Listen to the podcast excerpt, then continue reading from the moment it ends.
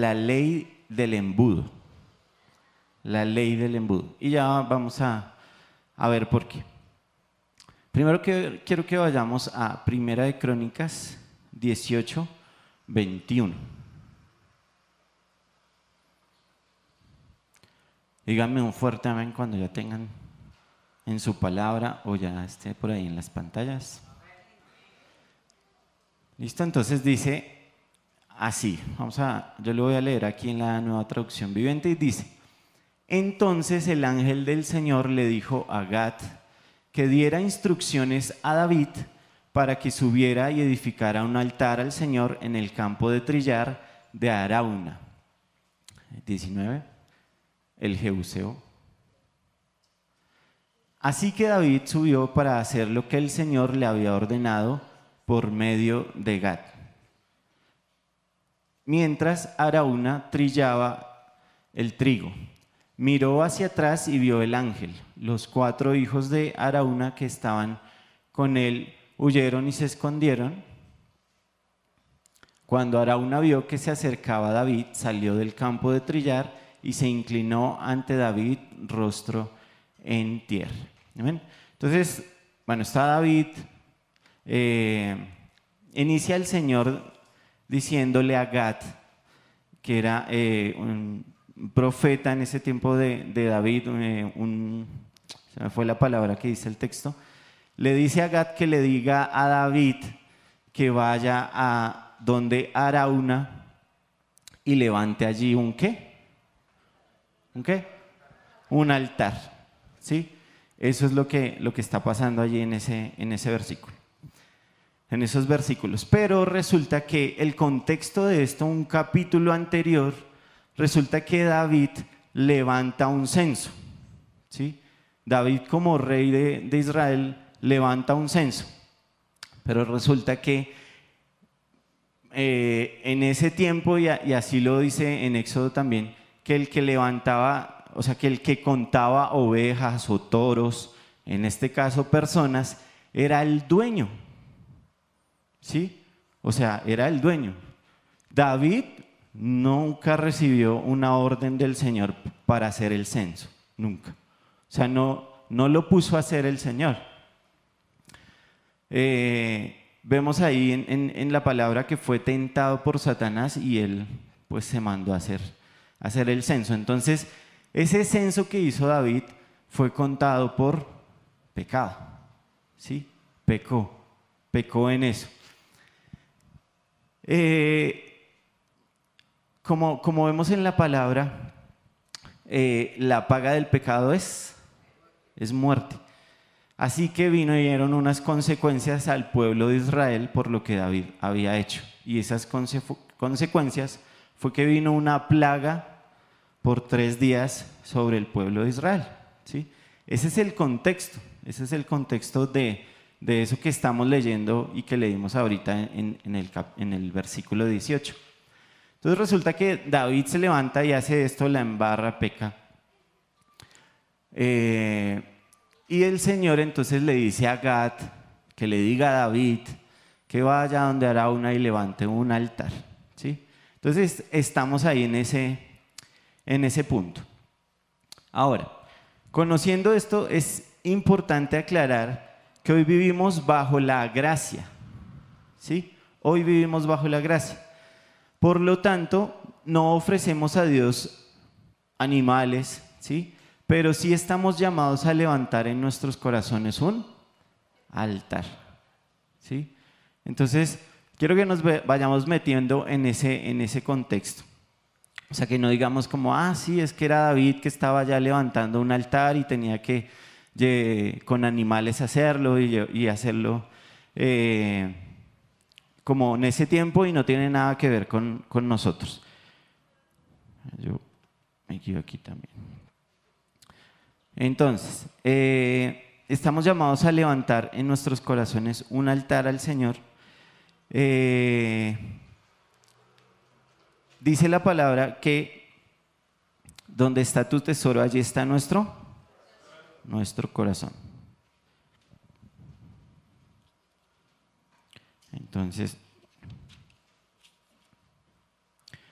Segundo punto importante aclarar es que no ofrecemos sacrificios o levantamos un altar porque hayamos pecado.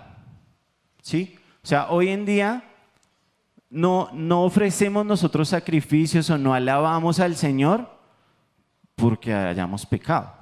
O sea, ese no debe ser el motivo o la razón por la que yo me levante y adore al Señor o sirva al Señor o levante un sacrificio al Señor. ¿sí? O sea, no, no es peco, rezo y qué? Empato. No, hoy no, hoy no es eso. ¿sí? Hoy, no, hoy no estamos en, en eso. No ofrecemos sacrificios para librarnos de las plagas. ¿sí? Hoy no hacemos eso. Hoy no nos, no nos levantamos a adorar al Señor y alabar al Señor para quitar de nosotros o de nuestras vidas eh, mortandad o plaga o enfermedad. Y quiero que vayamos a Job 1.21 y podamos ver eso. Amén. Listo. Entonces dice, desnudo salí del vientre de mi madre y desnudo estaré cuando me vaya. El Señor me dio lo que tenía y el Señor me lo ha quitado. Alabado sea el nombre de él del Señor. Entonces démonos cuenta que Job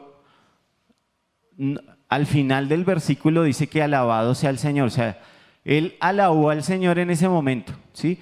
Pero lo hizo para que le quitara la plaga o para que lo librara de lo que le pasó. ¿No? Está diciendo Dios dio, Dios quitó, alabado sea su nombre. Entonces por eso vemos que no alabamos al Señor para que nos haga, o para que nos quite. ¿sí? Lo alabamos por su grandeza, para darle honra. La gracia ha hecho esto, ¿sí? Entonces, lo que estábamos viendo, no alabamos al Señor o no servimos al Señor o no hacemos sacrificios por el Señor para, para quitarnos eh, las plagas o librarnos de las plagas o librarnos de la enfermedad ¿sí? Eh, o, porque pecamos, no, ¿sí? La gracia ha hecho eso en nuestras vidas, ¿sí? La gracia del Señor ha hecho que seamos librados de eso y que el pecado sea perdonado en nuestras vidas. Leamos Romanos 5, 21. Amén. Entonces dice lo siguiente. Entonces, así como el pecado reinó sobre todos y los llevó a la muerte, ahora reina en cambio la gracia maravillosa de Dios, la cual nos pone en la relación correcta con Él y nos da como resultado la vida eterna por medio de Jesucristo nuestro Señor. Quiero que lo volvamos a, leer. El anterior. Entonces, así como el pecado reinó sobre todos, miren que está hablando del pecado, y los llevó a la muerte, la muerte es una consecuencia del, del pecado, Ahora reina, en cambio, la qué? La gracia maravillosa de Dios. Entonces, ¿ahora qué hace la gracia? La cual nos pone en, en la relación correcta con Él y nos da como resultado la vida eterna por medio de Jesucristo, nuestro Señor. ¿Sí? O sea, la gracia que nos da el Señor nos ha perdonado del, del pecado. Pero fíjense que también la anterior, por favor, nos da como resultado la vida eterna. ¿sí? Entonces, no debemos eh, alabarle al Señor porque estamos en pecado, no debemos alabarle al Señor para que nos quite las plagas o la enfermedad, sino debemos alabarle porque nos ha dado su gracia. Y a través de su gracia hemos podido acceder al perdón de pecados y a una vida eterna. Listo, volvamos a Primera de Crónicas 21, 21, 5. Entonces, dice lo siguiente. Joab entregó a David las cifras del censo de la población y resultó que en todo Israel había un millón cien mil hombres aptos para la guerra y cuatrocientos setenta mil en Judá. Dice el 6, pero no se incluyó en el censo a las tribus de Leví y de Benjamín porque a Joab no le gustó la orden del, del rey. O sea, David envió a Joab a hacer el censo Joab le advirtió y le dijo, "Mm, por ahí no, como que no es tanto, pero David aún así le dijo, vaya, haga el censo. Pero después cuando Joab viene a David, nos damos cuenta que mandó contar David. ¿A quién mandó contar David? ¿A los qué? A los guerreros. O sea, Joab le trajo fue cuentas no de todo el pueblo, sino de los guerreros. Volvámoslo a leer. Dice, Joab entregó a David las cifras del censo de la población y resultó que en todo Israel había un millón cien mil hombres aptos para la guerra y 470 mil en Judá. ¿sí? Y dice que, que, ni siquiera los contó todos, dice que de la tribu de Leví de Benjamín no los contó porque a Joab mismo no le había parecido. ¿sí? Pero entonces fíjense que ese censo y lo que mandó a, a- contar David eran, eran guerreros. ¿sí? En otra versión dice que hábiles con la espada.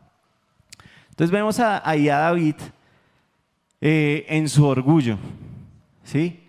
Entonces mandó contar cuántos guerreros él tenía, cuál era su fuerza. No sé si de pronto para medir eso, ¿sí? Medir cuánta fuerza tenía, cuánta fuerza tenía Israel con sus guerreros. Él mandó a contar eso. ¿Mm? Hombres fuertes de los cuales sentirse orgulloso y seguro si había otra, otra guerra, ¿sí? No, tengo tantos hombres, tengo tantos guerreros. Él en eso puso su confianza. Ahora leamos Primera de Crónicas 21.9. Ahí mismo donde estamos, pero el versículo 9. Sí, 9 y 10. Dice, entonces el Señor dijo a Gad, vidente al servicio de David, ve a ver a David y dile de mi parte que le propongo tres cosas y que escoja la que él quiera que yo haga. Entonces ahí es donde el Señor le dice a, a David que escoja entre, entre eso que el Señor tiene y él finalmente escoge eh, la, la plaga de los, de los tres días. 21 a 18.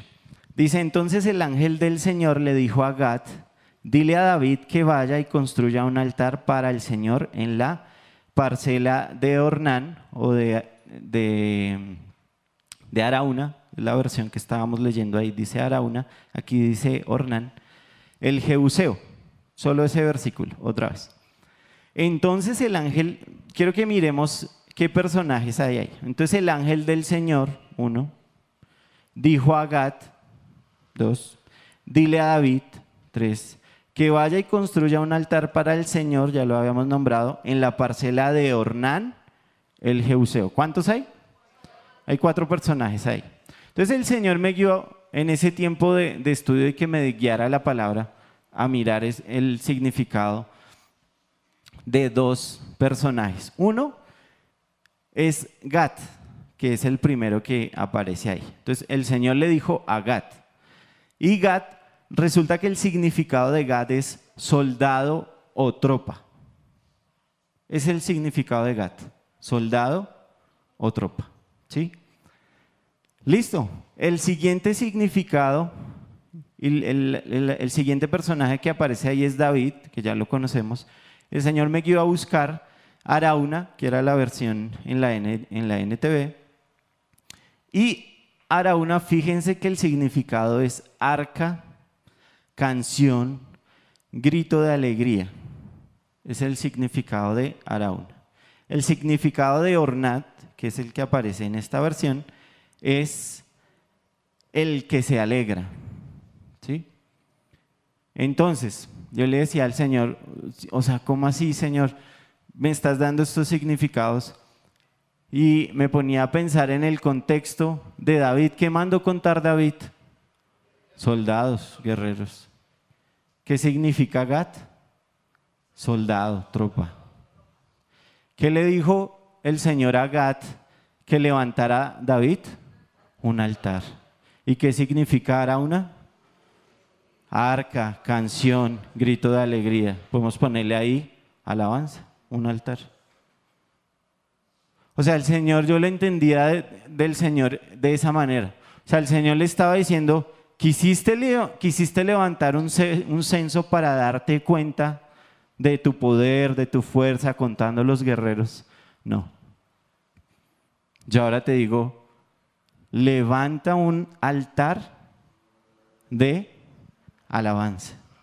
¿Quieres sentirte fuerte? ¿Quieres sentirte guerrero? Es a través de la alabanza. Y yo lo veía de esa manera. No hay más personajes. El Señor le dice a David acerca de sus soldados y su tropa. Y ahora hará una que quiere decir alabanza. ¿Sí? Y hoy el Señor también nos dice eso. ¿Sí? No es nuestra fuerza, no es lo fuertes que nos sintamos, no es lo fuertes que nos creamos, el dinero que tengamos o las posesiones o los bienes. Nuestra fuerza está en Él, Señor. Amén. Amén. Amén. No hay más nombres aquí. Es lo que, lo que nos viene hablando el Señor estos últimos domingos también acerca de la alabanza. Acerca de estar en alabanza, de venir cada domingo y en medio de nuestra casa estar alabando al Señor. Listo, sigamos en nuestra lectura en Primera de Crónicas 21, que es donde estamos, pero ahora vamos a leer del 22 al 26. Dice lo siguiente. David le dijo, ¿A quién le dijo? A Arauna. ¿sí? Entonces le dijo a él, que era el dueño de, ese campo donde estaba, David le dijo, véndeme una parte de esta parcela para construirle un altar al Señor. Muy obediente David se fue a hacer lo que tenía que hacer. A fin de que se detenga la plaga que está afligiendo al pueblo, véndemela por su verdadero precio. Entonces fíjense que aquí eh, David eh, le dice a Arauna que se la venda por su verdadero precio. ¿Mm? Vamos a fijarnos ahí. Versículo 23. Arauna le contestó a David, Su Majestad, yo se la regalo para que haga usted en ella lo que mejor le parezca. Yo mismo le daré los bueyes para los holocaustos, los trillos para la leña y el trigo para la ofrenda de cereal todo se lo regalo. ¿sí? ¿Cuántos dicen gloria a Dios? Amén. ¿Cuántos? Amén. Imagínense usted en la postura de David. O sea, el Señor le dice, vaya, levante un altar, compre, tal terreno y, y, levante un altar. Y usted llega donde ese terreno y la persona o el dueño le dice, se lo regalo. ¿No le parece a usted una bendición eso? Y tiene que hacer un holocausto, un holocausto. Yo le pongo los toros, las cabras y necesita eh, fuego. Yo le traigo la madera, yo le todo, todo se lo doy. ¿Sí? ¿Qué diríamos nosotros? Ay, qué bendición. ¿Cierto? Y el Señor, uy, no, el Señor, súper. Fíjense lo que dice David. Versículo 24. Pero el rey David le respondió a Arauna eso no puede ser. Y dice, no tomaré lo que es tuyo para dárselo al Señor, ni le ofreceré un, holocausto que nada me cueste. Tremendo, ¿no? O sea, le estaban regalando, ya, ya vamos a ver cada cosita. Estaban regalando harto. Y David dice, no, no, no, no. No le voy a dar al Señor nada que no me, que no me cueste. Entonces el Señor me buscó, el Señor me buscó, el Señor me llevó a buscar qué es un sacrificio. Entonces, bueno, esto tiene dos sentidos etimológicos y uno es, eh, o el significado es ofrenda, esfuerzo o acción que una persona se impone a sí misma por conseguir o merecer algo. Otra vez ofrenda o esfuerzo o acción que una persona se impone a sí misma para conseguir o merecer algo. ¿A cuántos les ha tocado eh, sacrificarse por algo? todos levantamos la mano, ¿cierto? Todos. Proviene, el otro, el otro sentido etimológico proviene del latín sacrum y significa hacer sagradas las cosas. ¿Sí? O sea, un sacrificio era hacer sagrado eso que yo estaba, que yo estaba poniendo ahí. ¿sí? Entonces, unamos esas, esas dos cosas. Un esfuerzo o una acción ¿sí? por conseguir algo y poner eh, en sagrado o hacer algo sagrado. Entonces me llama la atención ahí de, ese versículo que leímos y lo busqué en varias versiones, que David le dice a Arauna que le diga el precio total. En otra versión dice que le diga el, el, cabal precio. En otra versión dice que le diga el verdadero precio. Y en otra dice que le diga el precio exacto. Entonces está hablando ahí, eh, algo en todas las versiones es precio. ¿sí? Entonces busque el significado de precio y dice dinero, esfuerzo o sacrificio para conseguir algo, ¿sí? Y el resto de palabras, cabal, verdadero, exacto, ¿sí? Es algo y tiene que ver algo que sea completo, ¿sí? Cabal, eh, total, verdadero, exacto, nos cabe la palabra completo, ¿sí? Listo, sigamos. David estaba determinado a que su sacrificio fuese lo mejor de lo mejor. ¿sí? Fíjense que allí una le ofrece vender y todo él dice, no, no, no, no. Dígame el precio que es completico, sin rebaja, sin bajarle un solo, un solo centavo precio. ¿sí? Le dice eso. Así que él estaba determinado a hacerlo. Y yo les pregunto algo y, y me preguntaba eso, ¿cuántos hemos dado un regalo por cumplir. Los han invitado a fiestas, a, mejor dicho, e, eventos. ¿Y cuántos han llevado un regalo por cumplir? ¿A cuántos les ha pasado? A mí me pasa. Ay, toca y venga, vamos rápido y de afán y, esto, sí, eso está bien, échelo, sí. ¿Cuántos lo hemos hecho? Todos, ah, no sean tímidos que todos. Amén. Ahora, Pregúntese usted y, eche memoria, ¿cuántos hemos dado un regalo por amor o que nos ha eh, valido un sacrificio en precio? También todos, ¿cierto? ¿Hay diferencia en esos dos? Harta, ¿cierto? Harta, ¿sí? Porque de pronto quisimos dar algo y no era fácil de conseguir, ¿sí? O quisimos dar algo y, era de pronto de, un costo elevado, ¿sí? Tuvimos que sacrificarnos, ahorrar, hacer. ¿ah? Entonces, ¿cuál es la diferencia en esos dos? Que alguien me cuente, entre dar un regalo así como por, por no llegar con las manos vacías o eh, con un sacrificio por amor. ¿Cuál es la diferencia? Por amor, ¿sí? La intención, ¿cierto? Eh, el querer agradar a la otra, a la otra persona, y qué hay que hacer para dar un regalo por amor o, eh, que me cueste, qué hay que hacer. Un sacrificio. Pero yo le doy un regalo a alguien que no conozco, un regalo de esos que me cueste sacrificio a alguien que no conozco. No, porque ni siquiera sé qué le interesa a la persona. ¿Sí? Entonces, Debemos conocer al Señor para poder eh, dar esos, esos regalos. Ahí en eso yo me acordaba, ahí se van a dar cuenta que yo soy viejito. Eh, no sé si se acuerdan o si han visto una película que se llama El regalo prometido. Sí, los jóvenes dicen, no. Y era con Arnold Schwarzenegger y y era chévere la película. Y resulta que la trama, no les voy a contar toda la película, pero la trama es que su hijo pequeño quería un, un muñeco. ¿Sí?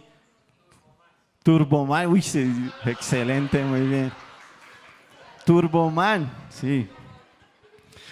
Y entonces el hombre va y eh, busca en los almacenes y está en, en, todo lado. Y resulta que no lo encuentra. Y busca y busca y no, no lo encuentra. En fin, el hombre hace de todo, de todo, prácticamente de todo. ¿Por qué? Por conseguir ese regalo. ¿Ese fue un regalo ahí de paso? No, fue un regalo con, sacrificio. Entonces, Señor me traía ese, recuerdo ahí para, para ilustrar eso. Y vemos aquí a David que quería darle al Señor lo mejor. Y de la misma manera, Arauna, fíjense que le iba a dar todo. O sea, David le dijo para qué era el terreno y para qué iba a usar todo eso. Arauna le dijo, sí, hágale todo. Yo le doy los bueyes, yo, yo eh, coja la, madera, hágale todo, ¿sí? Entonces, Arauna, ¿qué hizo? Se desprendió de todo, dio todo. Y resulta que Arauna era un jebuseo, ¿sí? Era de la tierra de Canaán, o sea, él no... Eh, Jehová y el Señor no era su Dios, o sea, él no tenía nada que hacer ahí. Entonces, es sorprendente también, oh Dios, o sea, cómo hay personas aún no creyentes que quieren dar, sí, que quieren hacer, que sí lo dan todo, y de pronto a veces nosotros como que no tanto. ¿Sí? Arauna no era un creyente y le dijo a David, sí, rey, toma, mira todo. Ahora miremos en Primera de Crónicas 21, 23. Voy ahí. Entonces dice, Araúna le dice, tómelo, mi señor el rey, y úselo como usted quiera. Le respondió Araúna a David, yo le daré los bueyes para las ofrendas quemadas y los tablones de trillar como leña, lo que les decía, le dio todo. Para hacer un fuego sobre el altar y también le daré el trigo para la ofrenda de cereales, se lo daré todo, mejor dicho, le puso todo. Y el Señor me, guiaba a buscar, porque habían varias ofrendas en, ese tiempo. Ahí, como vimos en el versículo anterior, habla de una ofrenda quemada. ¿Sí? Una ofrenda quemada. Entonces esa ofrenda cremada es un sacrificio de animal que se quemaba sobre el altar, como le estaba diciendo ahí, y se ofrecía entero a Dios. El que lo ofrecía no se quedaba con nada del animal, ¿sí? Porque habían otras ofrendas que sí. Miremos eso en Levítico 6, 9. Levítico 6, 9. Entonces dice lo siguiente. Da a Aarón y a sus, hijos, a sus hijos las siguientes instrucciones con respecto a la ofrenda quemada. La ofrenda quemada se dejará encima del altar hasta la mañana siguiente y el fuego del altar debe mantenerse encendido durante toda la noche. O sea, eso era lo que tenía que hacer David. ¿sí? O sea, esa era la instrucción para las ofrendas quemadas. Entonces tenía que coger los bueyes, ponerlos sobre el fuego, prenderlo y dejarlo qué? Toda la noche. Y dice que el fuego tenía que estar prendido todo el tiempo. ¿sí? Yo les pregunto, ¿Cómo queda un pedazo de carne si usted la deja toda la noche al fuego? Hemos ido asaditos, ¿cierto? Y se nos pasa un poquito de la carne y, y ya quedó carbón.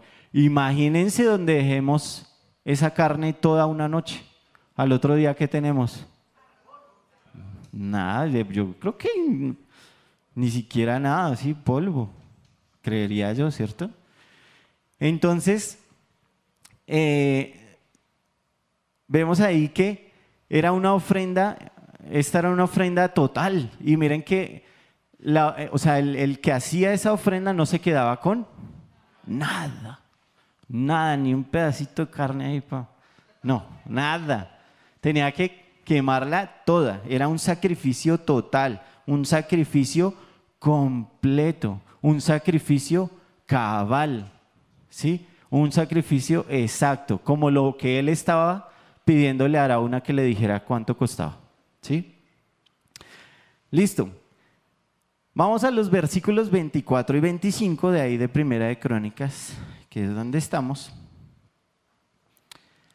Dice, pero el rey David le respondió a Arauna, eso no puede ser, o sea, es la respuesta que le da cuando le dice que le da todo, que le pone todo, que ahí está, mejor dicho. Eso no puede ser, no tomaré lo que es tuyo para dárselo al Señor, ni le ofreceré un holocausto que nada me cueste. Te lo compraré todo por su verdadero precio. O sea, le estaba comprando, le, le dijo, bueno, le compro los bueyes, la madera, todo lo que usted me está dando, pero se lo compro. ¿sí? Te compraré todo por su verdadero precio. Fue así como David le dio a Arauna 600 monedas de oro por aquel lugar. ¿Mm? La frase de ahí es, no le daré nada al Señor que no me cueste. Entonces, el Señor me guiaba también a buscar, me, causaba curiosidad. Eh, ¿cuánto, ¿Cuánto eran esas 600 piezas de, oro? ¿sí? 600 piezas de oro le dio a Arauna por el terreno. ¿Sí? Dice, y ahí mismo en la, en la, en la palabra, en la Biblia, abajo decía, tenía un asterisco el, el, versículo y lo manda uno abajo, ahí explica.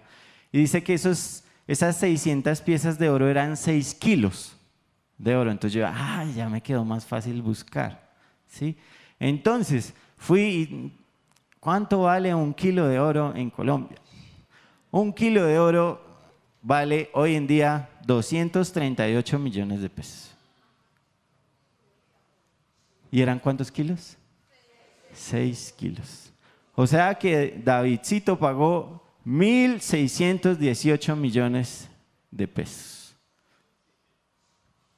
Harto. ¿Sí? Harto. Y eh, generalmente pensamos, ah, es que pues como era el rey, claro, pues eso es barato. ¿sí? Y el Señor me guiaba y me llevaba a que para cada uno, ¿sí? hay un cierto, un, cierto espacio de sacrificio. ¿sí?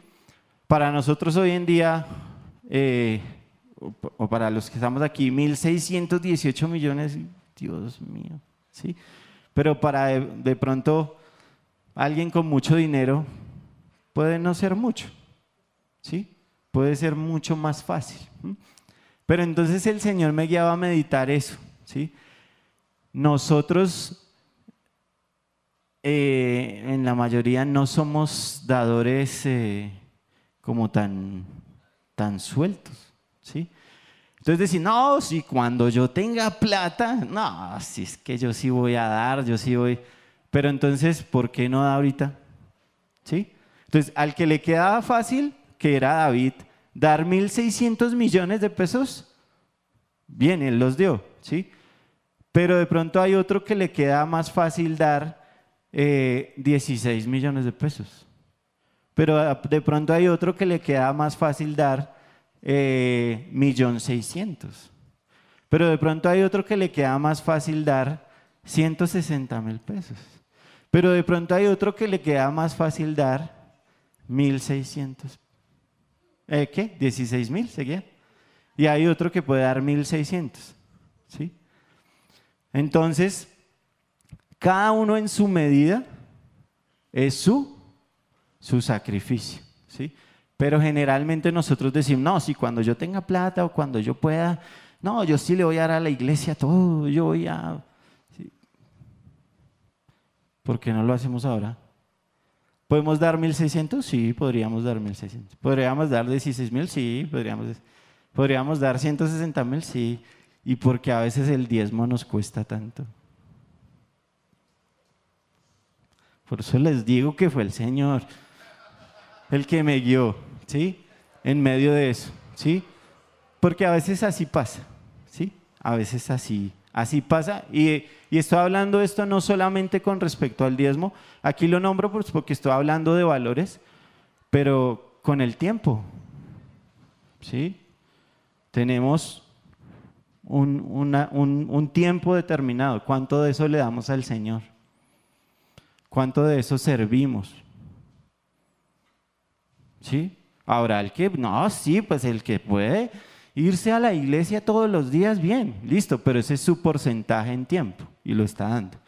Pero si usted puede dar una hora, media hora, 10, 15, deberíamos hacerlo, ¿sí?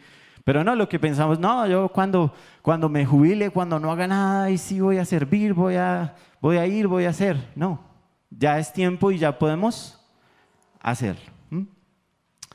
Listo. Ahora, nunca se trata de la cantidad. ¿Sí? Y el Señor me traía también eso. Nunca se trata de la cantidad, sino de la calidad y de lo que hay en nuestro corazón. Si David lo hubiese hecho porque le tocaba o por salir del paso, no hubiese sido acepta su ofrenda. Miren que cuál era la, actitud de David. O sea, él quería hacerlo y le dijo a Araúna, no, no, no, no, no, no, yo quiero comprar, yo quiero hacer, yo quiero hacerlo mejor. O sea, él tenía en su corazón esa disposición. ¿Sí? Eh, si él no hubiera tenido esa disposición, muy probablemente su ofrenda no hubiera sido aceptado. ¿Cómo así? Miremos en Lucas 21, del 1 al 4. Lucas 21, del 1 al 4. Entonces dice, mientras Jesús estaba en el templo, observó que los ricos, observó a los ricos que depositaban sus ofrendas en la caja de las ofrendas. Luego pasó una viuda pobre y echó las monedas pequeñas. Les digo la verdad, dijo Jesús, esta viuda pobre ha dado más que todos los demás. ¿Por qué? Pues ellos dieron una mínima parte de lo que les sobraba, pero, pero ella con lo, con lo pobre que es, dio todo lo que tenía. Entonces fíjense que no se trata de cantidad, ¿sí? sino de la disposición y de, de lo que yo estoy haciendo para el Señor, de cómo lo estoy haciendo para el Señor. Ahora vamos a Génesis 4, versículo 3 al 7. Génesis 4, versículo 3 al 7. Dice, al llegar el tiempo de la cosecha, Caín presentó algunos de sus cultivos como ofrenda para el Señor. Siguiente. Abel también presentó una ofrenda las mejores partes de algunos de los corderos que eran primeras crías de su rebaño. El Señor aceptó a Abel y a su ofrenda. ¿Cuál es la diferencia? Dice que Caín ¿Puso qué? Llevó algunas. Y Abel, las mejores. Caín, algunas. Abel, las mejores. Esa fue la diferencia. Y dice, pero no aceptó a Caín ni a su ofrenda. Esto hizo que Caín se enojara mucho, fuera el hecho. Y se veía decaído, fuera el hecho. ¿Por qué estás enojado? preguntó el Señor a Caín. ¿Por qué te ves tan decaído? Siguiente. Serás aceptado si haces lo correcto. Pero si te niegas a hacer lo correcto, entonces ten cuidado, el pecado está a la puerta, al acecho y ansioso por controlarte, pero tú debes dominarlo y ser, y ser su amo. Entonces vemos ahí que el Señor Sabemos los dos textos, la diferencia ahí, los dos presentaron eh, su ofrenda, pero vemos ahí que Caín solo puso algunos y Abel los mejores y el Señor le recomiendo. Y en cuanto a eso también a veces nos pasa, ¿no? A veces de pronto no, no estamos como tanto tiempo orando y, y como con el Señor y pero eso sí queremos que el Señor nos bendiga todo el tiempo. ¿Sí? Entonces también como Caín se nos baja el ánimo y ya no queremos ir a la iglesia. Y entonces ahí el Señor también nos dice ese versículo, pues haz lo correcto, haz lo que toca hacer. ¿sí? Si no, pues no te dejes bajar el ánimo. ¿sí? Si no, no te dejes, eh, decía que tenía abajo su semblante. ¿sí?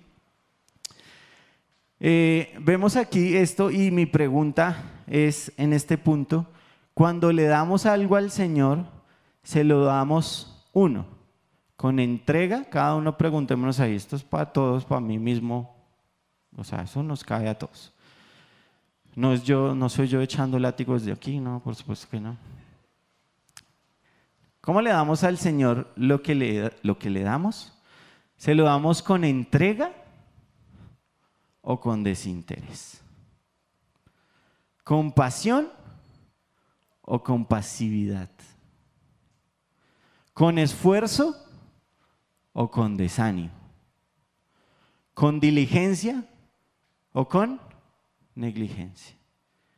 Y lo que, lo que les digo, yo estoy hablando aquí de, todo, del, del, tiempo que yo dedico a mi devocional, del tiempo que yo dedico a servir, ¿sí? del tiempo que yo dedico a venir a la iglesia. ¿sí? Porque ahora no sé por qué se nos quedó, no sé por qué se nos quedó después de la pandemia quedarnos en la casa. Ya abrimos la iglesia, una buena noticia para todos. Ya abrimos la iglesia, ya podemos congregarnos todos los domingos, todos los domingos. Y entonces, ¿por qué se nos quedó que un domingo sí, uno no? Uno sí, si estoy cansado, no. Si me siento con ganas, sí. Si no me siento con ganas, no. ¿Sí? Entonces puedo coger ese, simple, esa simple cosita de congregarnos, ¿lo estoy haciendo con entrega o con desinterés? Ay, no, y sí, tocaré la iglesia. Con pasión, sí, llegamos con pasión a la iglesia. Oh, hola hermano, ¿cómo está? Aquí. Con esfuerzo, ¿sí? O de pronto no. Hoy nos pasó y yo lo veía de, esa manera con el Señor. Hoy nos pasó y lo que, le digo, lo que les digo, o sea, cada uno tiene su nivel de, esfuerzo y de compromiso, ¿sí? Pueden haber cosas más complejas para cada uno, sí, o sea, dependiendo a cada uno, lo bueno es que el Señor nos mira a cada uno, ¿sí? Pero hoy nos pasó, con mi esposa estamos, eh, nuestro bebé tiene cinco meses, ¿sí? Y hoy estaba que llovía, harto, ¿cierto? Y entonces, ay, pues ¿qué sería más fácil? Yo tenía que predicar, entonces ni modos. Mójese. Pero mi esposa, ¿qué podía haber hecho? Era lo más fácil podía dormir otro ratico. No durmió muy bien anoche, entonces podía dormir otro ratico. ¿Sí? No tenía que, el bebé estaba profundo. ¿Sí? Y uno, los que saben y son papás así chiquitos, uno, qué bendición que está y que uno puede seguir durmiendo. Tocaba despertarlo. Entonces lo más fácil era que no, amor, no, quédate. Ahí está la iglesia virtual. Súper. No, la iglesia virtual es para llegar a espacios y, y, rincones donde de pronto no podemos llegar. Que alguien esté hospitalizado y pueda ver el culto, qué bendición. Si esa predicación llega a la cárcel, qué bendición.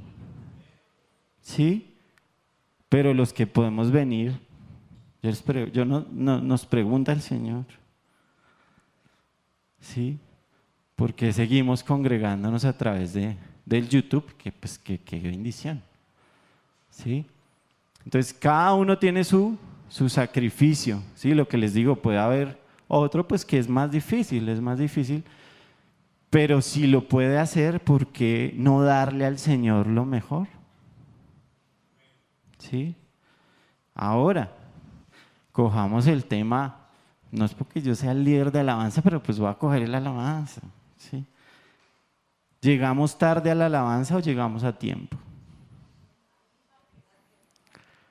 ¿Cómo hacemos y cómo entramos en nuestro tiempo de alabanza? ¿Con entrega o con decir, ah, ya empezó la alabanza? Con pasión nos metemos, levantamos nuestras manos, cantamos o con pasividad. Con esfuerzo o con desánimo. Con diligencia o con negligencia. Y así todo, yo puedo meter todo aquí. Ahí, sí, o sea, está todo ahí metido. Todo ahí metido. ¿Mm? Entonces, ¿cómo? La pregunta es cómo le estamos dando al Señor lo que le damos. O la otra pregunta es, ¿o no le estamos dando nada? ¿Cómo le damos al Señor? Con el servicio, ¿sí? Y ahí yo sentía también, es un llamado a servir, ¿sí? Es un llamado a comprometernos a comprometer nuestro tiempo, nuestros recursos, nuestros esfuerzos en servir. ¿Sí? En la iglesia hay mucho que hacer. Y no me refiero solo a la iglesia local, sino afuera, allí donde estás. O sea, es un llamado a predicar, es un llamado a evangelizar. ¿Sí?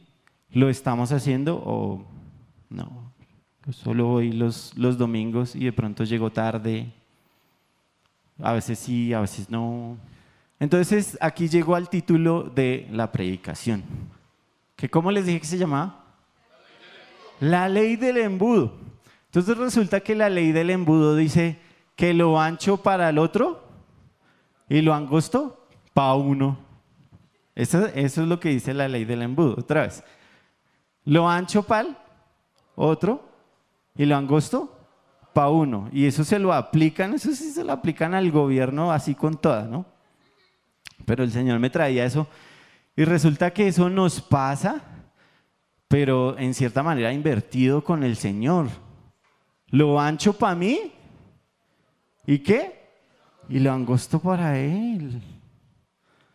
Porque es que si queremos que nos bendiga en las finanzas, en la salud, que nos guarde, que nos dé casa, que nos dé carro, que nos dé beca, buena esposa a mí, a mis hijos, a mi descendencia y hasta donde llegue.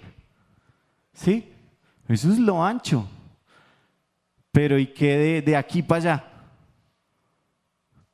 ¿Lo qué? Lo angosto. O sea, cuando yo tengo que orar o dar o servir, ahí sí, uy, no, Señor, pero no, es que no hay tiempo, no, es que no se puede. ¿Sí?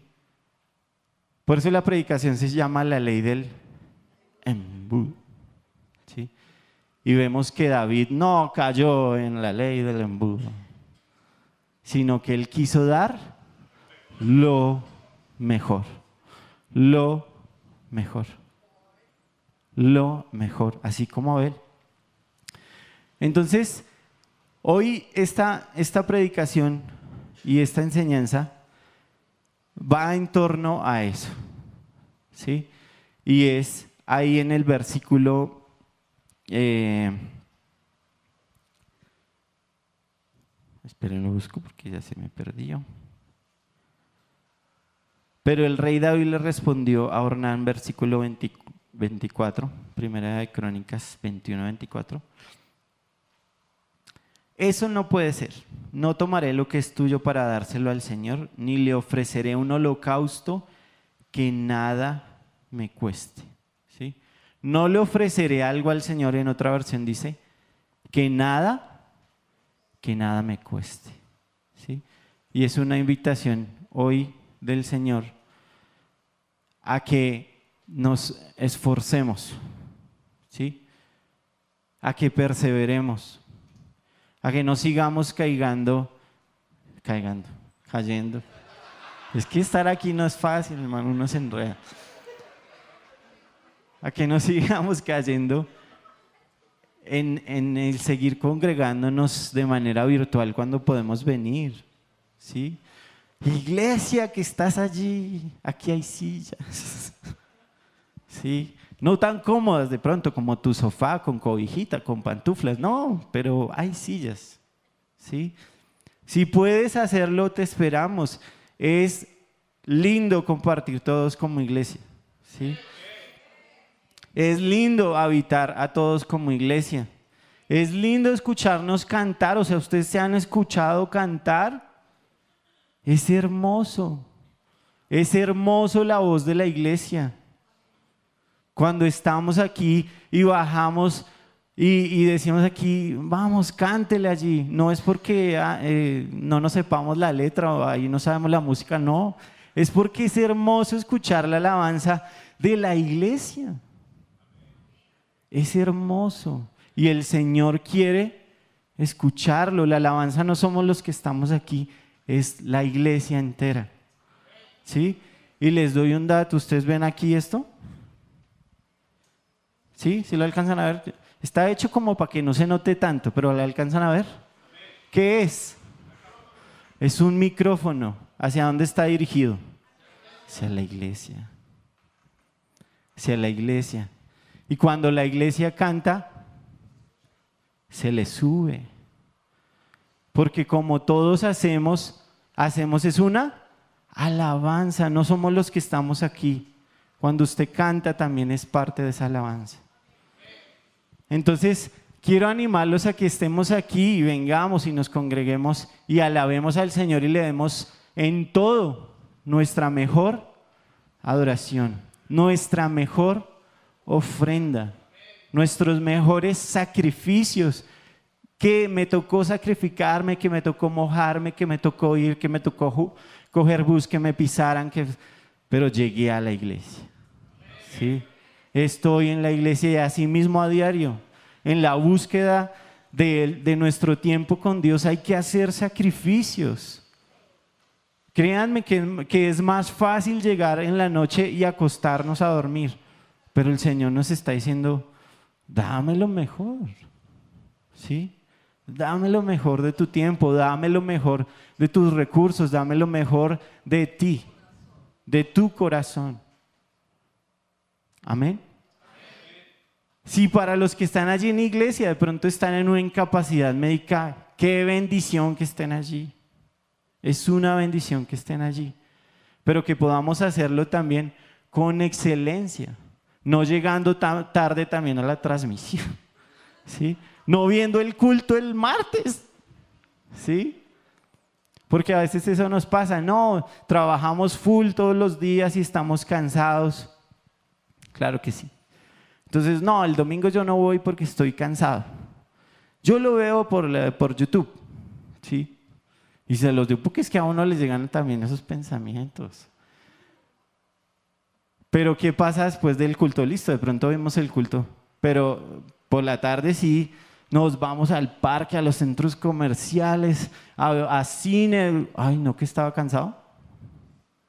Ah, ya. Es que la iglesia o lo del Señor sí se puede sacrificar. El resto, el trabajo, los amigos, las amistades, mi ocio, mi descanso, eso no. Pero muchas veces la iglesia y lo del Señor, eso sí es fácil de sacrificar. Eso sí no lo pensamos. ¿Sí? Entonces hoy el llamado es a eso. Démosle al Señor lo mejor. No le voy a, dar al Señor lo que me sobra, ¿sí? lo que no me cuesta, lo que es fácil. Amén. Entonces pongámonos allí en pie, porque pues esto no es fácil. Y necesitamos del Señor y del Espíritu Santo para eso. Amén.